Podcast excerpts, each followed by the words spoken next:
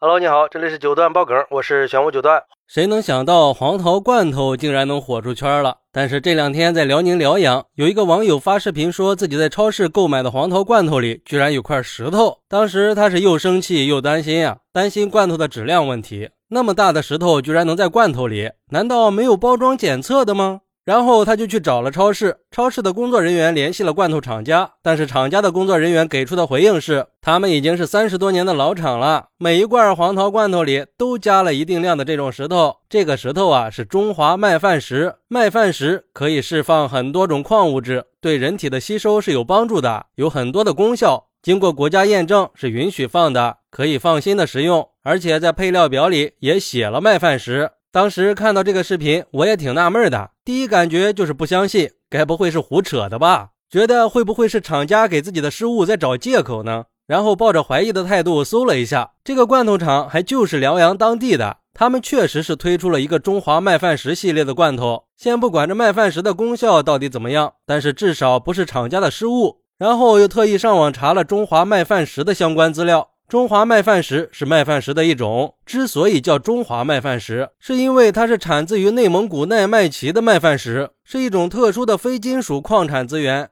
很像麦粒儿，颜色有黄有白。据说早在公元三百年，晋代葛洪医术《肘后备急方》里说麦饭石是粗里黄石。后来孙思邈的《千金药方》。北宋王怀隐的《太平盛会方》，北宋苏颂的《本草图经》也都提到过麦饭石。李时珍在《本草纲目》里也记载了：状如卧具一团麦饭，有粒如豆如米，其色黄白。麦饭石也因此得名。麦饭石粉还是中药，用麦饭石浸泡过的水还可以喝，也可以沐浴。这一了解，吓一跳啊！看来这以后买罐头还得专门挑这种带石头的罐头了。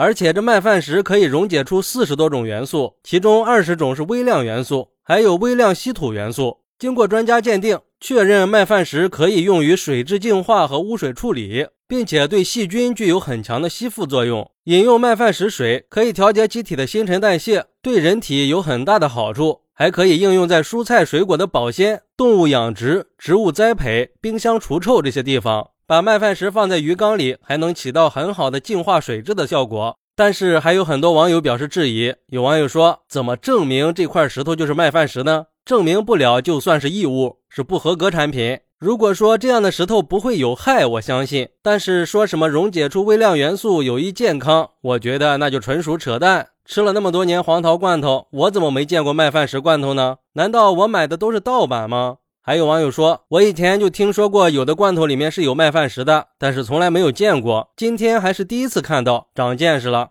也有网友说，我也买过这种麦饭石的黄桃罐头，在我们这里已经卖了十多年了，配方表上也有麦饭石三个字呀。而且我们也经常用麦饭石做器皿，比如说烧烤盘、汤罐、石碗，甚至泡菜都可以用麦饭石来做。其实这几天感兴趣最多的还是黄桃罐头。很多人都不能理解，这黄桃罐头它怎么就瞬间就给火了呢？可能是因为我从小也喜欢吃黄桃罐头，所以我没有这种感觉。我们家一年四季都是离不开罐头的。夏天比较热的时候，把黄桃罐头冰镇一下再吃，冰冰凉凉的，很解暑，很解渴。冬天的时候家里有暖气，很燥热，这个时候穿着短袖来一罐冰凉的黄桃罐头，别提有多爽了。而且我们这里很多家里都是种桃子的，罐头也都是自己做的。做黄桃罐头也是很有讲究的，稍微做的不好，味道就会差很多。虽然说黄桃罐头确实没有什么药效，不过吃罐头已经是很多地方的习惯了，就像广东人喜欢喝凉茶一样。而且这个黄桃罐头方便储存，口感又好，营养还挺丰富。只是这股抢购风还是不太提倡的，要理性消费呀。